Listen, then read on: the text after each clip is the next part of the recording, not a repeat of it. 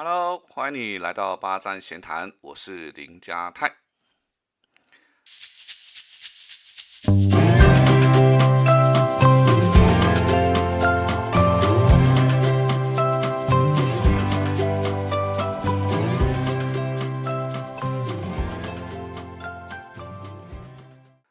今天要跟各位分享的是：结婚是终身大事吗？我想这个问题应该很多朋友就问说：这这个问题还要问吗？它不是天经地义、理所当然的事情吗？所以要讨论这个题目哈，说真的哈，我是冒着这个被这味道人士啊这个泼粪追杀的风险啊。但是呢，在上一集我们有提到啊，在二零二零年，台湾有一十二万一千七百零二对选择结婚。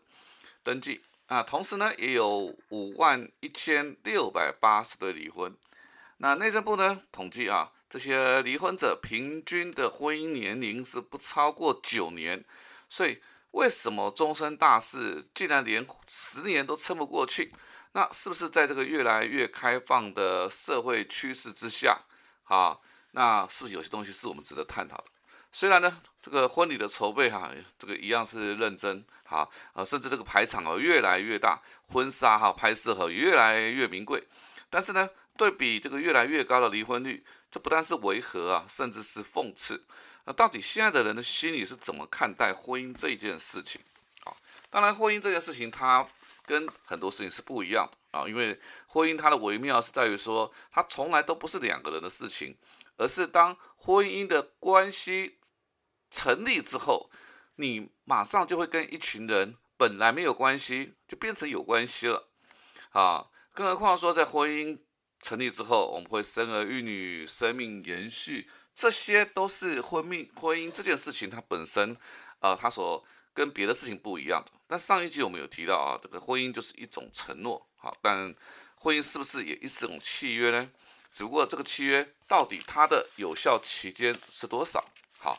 我我相信，这个两个人在决定携手共同生活时啊，我们的心里是要和对方共度余生的。我们要共筑幸福的家庭，执子之手，与尔偕老，相爱到白头。但是在这个离婚率哈越来越高的情况之下，把婚姻理所当然的视为终身有效，似乎是不大实际的一种异想天开。那在讨论这个之前呢，我就回忆到呢，我在二十年前吧，应该十八二十年前吧，哈，我和在一个月之内，我和三个女性朋友，好，同时在讨论婚姻关系的对话。哎，我现在回想起来，这真的是非常有趣。那开启这个话题呢是 A 女，啊，她是我以前的一个同事。那么她跟我聊到，她对于婚姻这个关系哈，她觉得婚姻就是一个字，一个契约。好，所以她说她跟她老公呢是约好的，我们五年一起，每五年呢我们就来讨论讨论，好，我们要不要继续再续约五年？她觉得只有婚姻是要必须续约的情况之下，大家才有可能会为了这个婚姻去努力。好，那我就把 A 女的想法跟另外一位 B 女呃来分享了，结果 B 女的反应是说啊，还要等五年呐？不是啊，随时可以解约。这样才自由啊，不是吗？啊，所以 A 女的想法，B 女的想法已经不一样了啊。那那刚好我就又跟 C 女来聊天，好，也讲到这件事情。那 C 女的立场又不一样喽。她说，不论是五年，或者是随时可以解约，那么对弱势的一方就很不公平，他就很可怜啦。因为万一对方不跟他续约，他就没有婚姻了。呃，A、B、C 三个女性的朋友。分别反映了他们看待婚姻的自婚姻的一个态度。嗯，A 女呢认为有期限才能保障婚姻的品质，B 女呢相对来讲更爱自由，她完全不想受到拘束。C 呢就相对来讲比较传统，她就觉得婚姻呢呃应该要不弃不离。而且这三个女孩子，这三位女性朋友的年龄啊，这个落差不超过五岁，同一个世代，对婚姻却是截然不同。那其实我想会造成这么大的差别哈，其实在于女性已经拥有平等跟男性平等的受教权。那因为拥有平等的受教权，他们就拥有工作能力啊，不再是像战后一定要朝之前的世代，比如说我们的曾祖母、曾曾祖母更久之前啊，那这强调的是女子无才便是德。这种情况之下，那时的女性是没有缺乏谋生能力的。好，这个婚嫁说白的就是找一张长期长期饭票。所以当时的女人性说，娶妻娶的更重要的事情是生儿育女、繁衍后代，而女性呢则被动，相对来讲选择有限。好，这个男性的目的也单纯，婚姻呢真的就是终身大事，这个等于问号，这个问题不大。好，更何况呢，以前只有休妻哈。对不对？啊，万一女性的的女性呢，这个嫁错了人，那她也只能够嫁鸡随鸡，嫁狗随狗啊。所以在这个在那个时代里面，这个婚姻跟终身大事连接在一起，我觉得是是能够理解。但是哈，二十一世纪都已经过了二十一年了哈，女女性都享有平等的受教权，不但自己赚钱自己花啊，经济上不再那么依赖男性。社会地位也提升，我们看到很多杰出的女性，好，到处都是，她们的成就完全不输给男性。更重要的事情是心智的成长与独立。当女性的自信心提升了，她的视野跟格局与五十年前的女性相比大上许多。那那种天壤之别，她们怎么可能会在婚姻这个上这个角色这个关系当中去甘于，像以前一样当个配角？继续依赖男性，所以当女性的自主权提升，传统为婚姻制度与思维，它就带来非常非常的大的挑战。但看起来男性的反应哈，似乎啊不止慢慢拍哈，很多还停留在父亲的时代啊，依然把自己当成一家之主，以为可以支配所有一切哈。所以女性的成长与自主性，让婚后两个人相处埋下非常多沟通与共同成长的挑战。那另外一件事情就是社会舆论呢，对于离婚这件事情啊，就不再会是用一昧的用负面的解读。那大家可以回想一下，如果最近你身边有女性的朋友离婚了啊，大家是安慰的比较多，还是祝福的比较多，甚至还有人羡慕，对不对？以前我们会说啊，我们会用失婚啊来形容这个离婚的女性。但我们现在的讲法是说，哇，恭喜你拿回了人生的自主权。所以，当离婚不再是羞于启口的事情哦，也不再是用失败只能用失败来解读，甚至呢，这些好聚好散的夫妻哈，我们还会给予莫大的鼓励，甚至传为佳话。那这些哈，都让婚姻从终身大事这个沉重严肃的囚笼当中哈，一点一点的被解放出来。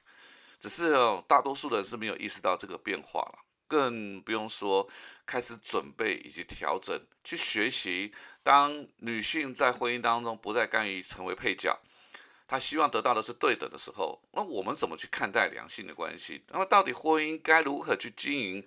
这些问题，我想都是一个未来我们要去讨论的事情。那我我个人认为的啊，婚姻它依然是人生当中非常重要的大事情。啊，就如同我们一开始所说的，它会让我们跟一群本来不相关的人，哎，产生的关系和联系。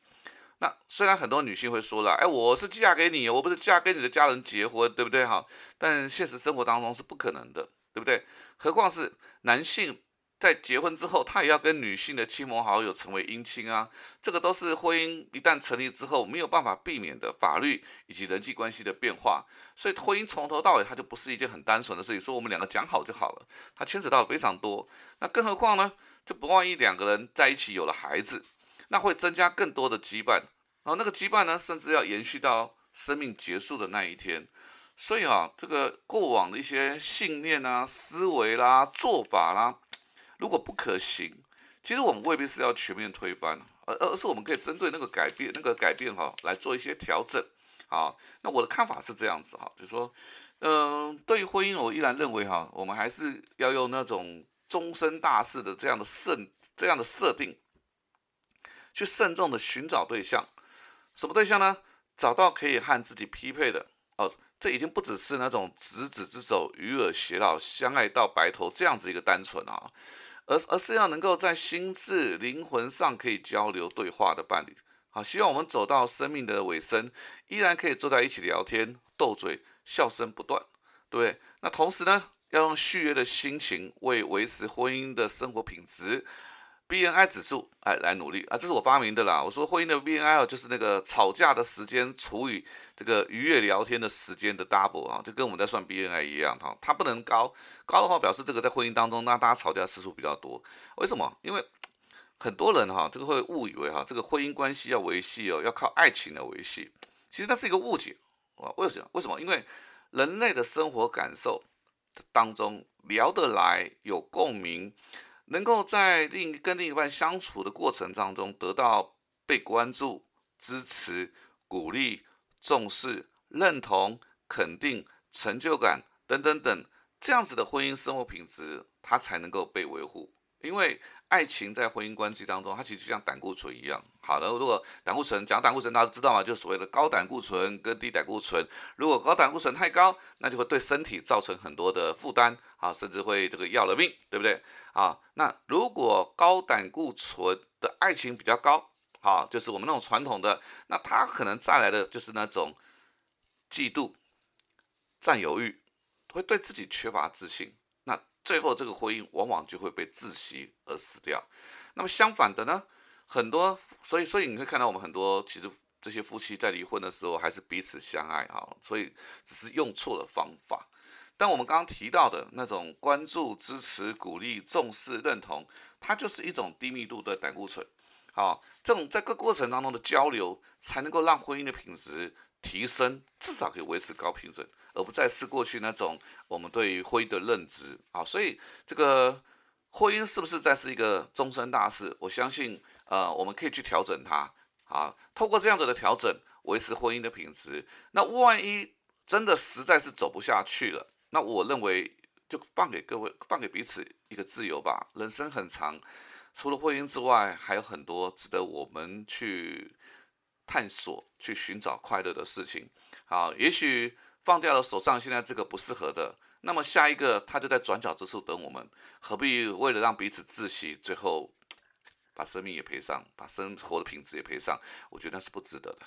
好，八站闲谈，捕捉平时错过的风景，发现被忽略的观察角度，让生活多一点乐趣，人生多一点厚度。